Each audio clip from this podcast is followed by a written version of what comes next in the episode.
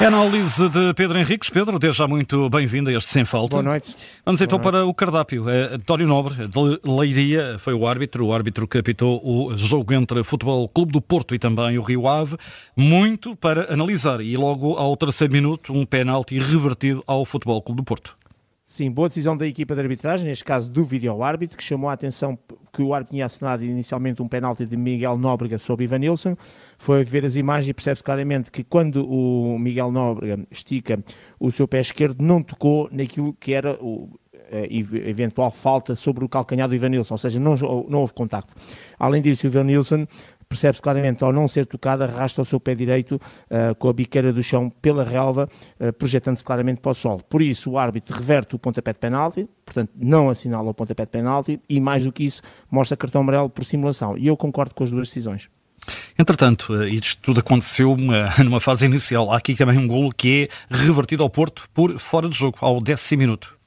Exatamente, mais uma vez bem o VAR a intervir, porque o árbitro assistente numa fase inicial tinha dado golo uh, à equipa hum, do Futebol do Porto, mas percebe-se que uh, no, primeiro no, na construção da jogada o Francisco Conceição do lado direito, esse não está fora de jogo, mas depois ele cruza, o Nico cabeceia a bola, o Jonathan defende e ainda recarga o Galeno faz golo. Ora, no momento em que o Nico cabeceia a bola, o Galeno está adiantado em relação ao penúltimo adversário, 4 centímetros, que depois foi a cidade do futebol que confirmou a distância, mas está adiantado e, portanto, tira vantagem da posição em que se encontrava no momento do cabeceamento do Nico e, por isso, bem o VAR a fazer a segunda intervenção e a reparar mais aquilo que seria ou seja, em 10 minutos tínhamos aqui dois erros graves uh, cometidos e o VAR, uh, e aqui percebe-se a, a, importância que tem o vídeo árbitro na tal reposição, eu não gosto muito da palavra, mas que as pessoas entendem melhor da verdade esportiva, porque em 10 minutos o árbitro tinha o jogo completamente estragado com dois erros graves e assim uh, manteve a folha limpa à custa do VAR.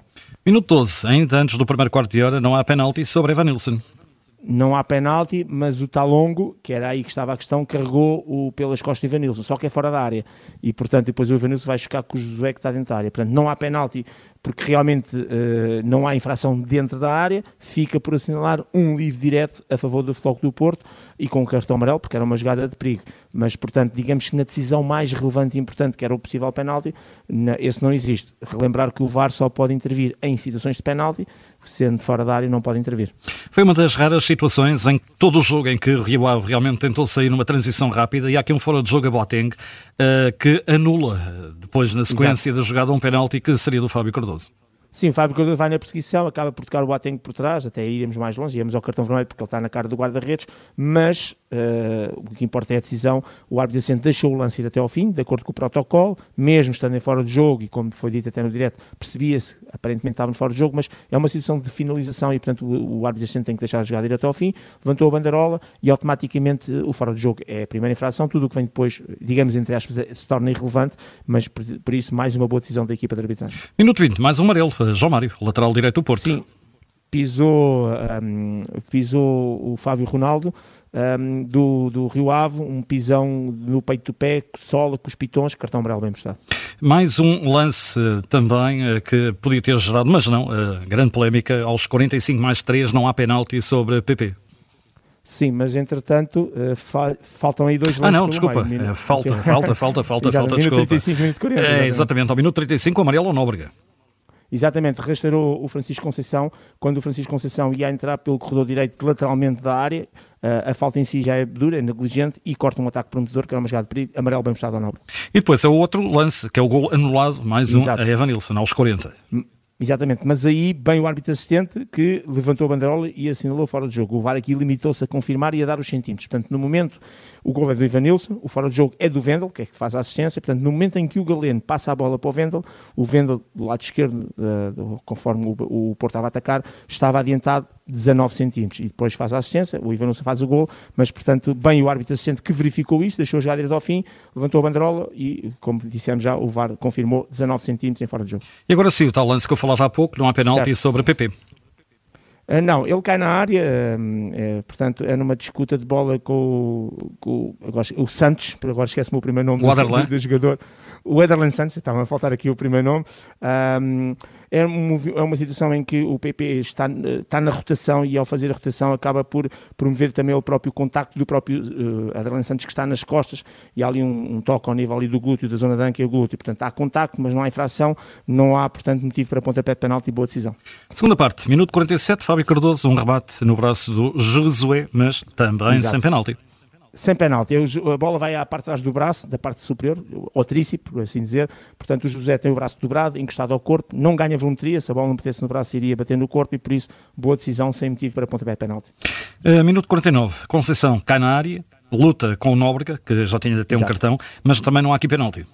Não, há um momento em que realmente o Miguel Nobre, até por ser mais alto, uh, coloca a mão sobre o ombro do Francisco Conceição, que até já estava em desequilíbrio e se projetou claramente para o chão. E quando digo se projetou, não quer dizer que estava a tentar ganhar o penalti. É normal nestes contactos os jogadores que sentem esses contactos muitas vezes deixarem-se cair, que é diferente de fazer simulação. Uh, realmente há até um contacto de Miguel Nobre com a mão sobre o ombro, mas eu relembro que é preciso haver sempre uma causa, um efeito, uma consequência. Portanto, aquilo que normalmente a gente, as pessoas em termos vulgares, vulgarmente, aliás, falam que nem intensidade. Portanto, não há essa, não há essa consequência, a mão existe, mas não puxou, não agarrou, não empurrou e, portanto, boa decisão sem motivo para ponto de penalti. Também é um lance que mete mão, mete o Aziz na área e também não há penalti.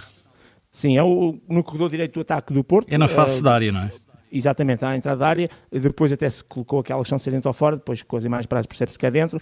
O Aziz tem os braços agarrados e, e, dobrados e as mãos agarradas atrás das costas. O, o, o, gesto típico que os jogadores fazem para mostrar que não querem jogar a bola com, com o braço, mesmo que a bola vá bater. E depois vê-se o PP a fazer um gesto curioso que é eh, a dizer ao árbitro que ele realmente tem os braços atrás das costas, mas que abriu o cotovelo. E aí podíamos estar perante uma infração, porque o jogador pode ter as mãos atrás das costas e a bola vai passar e abre o cotovelo e não, lá está, ganha a volumetria. Não foi o caso. A bola veio bater na parte de baixo, ou seja, não bateu no cotovelo para já ele não fez esse gesto, e além disso a bola foi bater na zona já quase da mão, ali na zona do pulso, que, é, que está mesmo encostada ali ao corpo, e portanto não há volumetria, não há gesto liberado, boa decisão sem motivo para pontapé de penalti.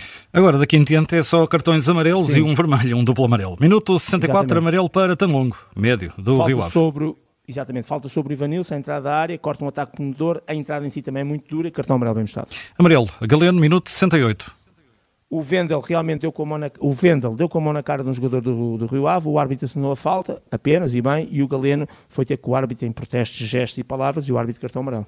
Pep também se habilitou e viu o amarelo ao minuto 64.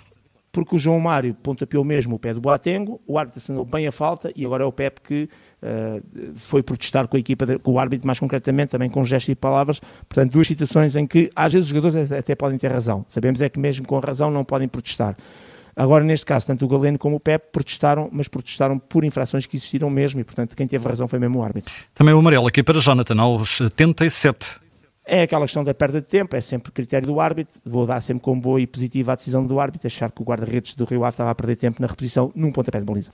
Minuto 85 é o penúltimo lance, é, é, é quase um, um, um, em dois. Um em é dois, o primeiro exatamente. amarelo para o Boateng o árbitro já tinha uh, nada ali em conflito, já estava a tentar separar os jogadores. O Porto queria marcar o livre e quando o Pep, quando diz aparentemente estava resolvido, vai bater o livre, o Boateng coloca-se à frente e, quase em cima da bola.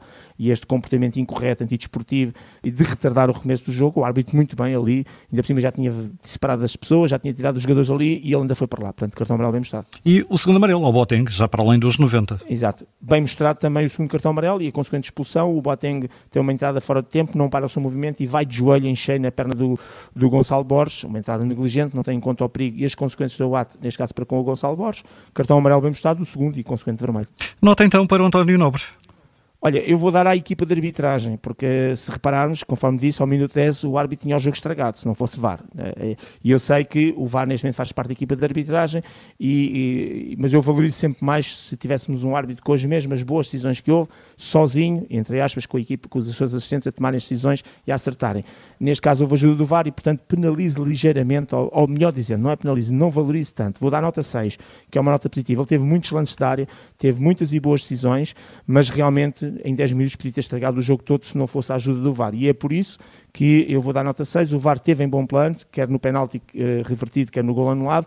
O árbitro depois acaba por estar bem nas decisões de área em que não assinalou penaltis, nos, nos dois amarelos ao Boateng, o assistente teve bem naquele fora de jogo dos 19 centímetros. Portanto, há aqui um conjunto de situações positivas, mas eh, por isso de uma nota positiva que não é mais valorizada porque houve muita e, e preciosa ajuda do VAR. De qualquer maneira, nota 6, nota positiva. Uma nota 6 dada pelo Pedro Henriques no Sem Falta, que fica também disponível através do podcast da Rádio Observador. Pedro, amanhã, uh, se houver polícia, voltamos a falar. Exatamente, vamos ver. Um abraço até amanhã então. Já agora uma pergunta final para ti. Sim, sim, diz. Uh, tens noção de ter alguma vez acontecido? Uh, em Portugal, eu creio que foi a primeira vez.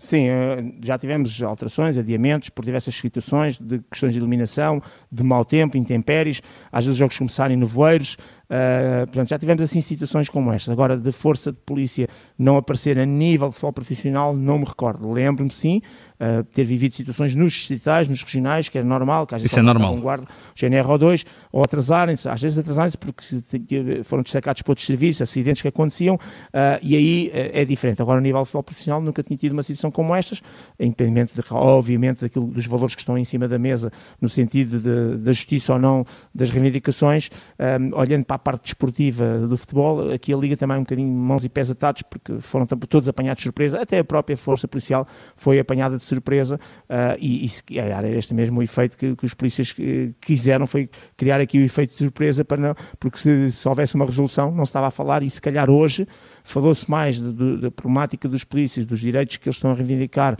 e eu, no meu ponto de vista, como cidadão, da justiça dos direitos que eles estão a reivindicar, eu estou sempre ao lado das forças policiais, eh, talvez por ter sido militar durante 27 anos, mas estou sempre, uh, reconheço que neste momento é um direito que eles estão a reivindicar, que é que eu, que eu compreendo, sob o ponto de vista desportivo. Foi toda a gente apanhada aqui de mãos e pés atados e vamos ver o que é que vai acontecer, porque isto ainda não acabou, não é? Amanhã há mais jogos e vamos ver se há consequência nisto e sequência nesta, nestas ações reivindicativas. Agora era bom que também que o poder político chegue-se à frente, porque o que está em causa não é só a questão do futebol em si, que também mexe com cidadãos, é a segurança do nosso país. E essa é a coisa que é muito importante. E amanhã vamos ter eleições. Exatamente, exatamente. Amanhã vamos ter eleições nos Açores. Se há coisa que nós nos valorizamos é da segurança que ainda vamos tendo no nosso país e, portanto, é bom, precisamos muito da polícia e das forças da ordem e das forças de segurança. Olha, já agora, pergunta final. Uh, qual é uh, o contingente que é necessário para começar um jogo com segurança certo. na Primeira Liga?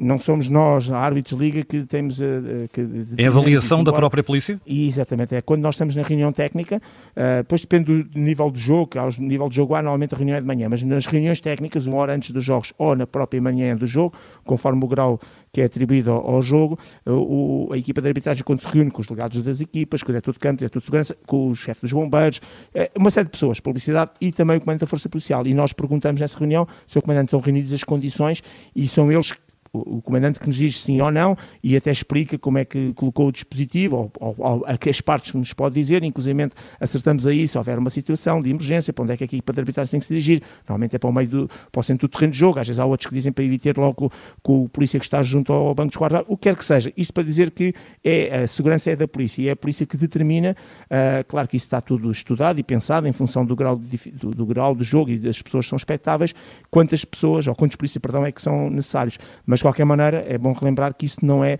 digamos, da nossa incumbência, é a Força Policial que tem que determinar. E se acham que não há condições, como disseram que não haveria condições uh, garantidas para amanhã, daí o jogo não ter sido adiado no tal prazo das 30 horas, uh, conforme o artigo 46 determinaria, como primeira instância para resolver. E agora cria-se aqui um problema, porque se olharem para o calendário do Sporting, se o Sporting ganhar a Leiria e se passar sobre o Young Boys, só em abril é que o Sporting tem uh, uma semana livre, sem jogos de 3 em 3 dias ou de 4 em 4 dias, porque pelo meio, inclusive, vai haver seleções e, portanto, não é expectável que se jogue até abril. Vamos ver como é que a Liga vai uh, resolver este problema.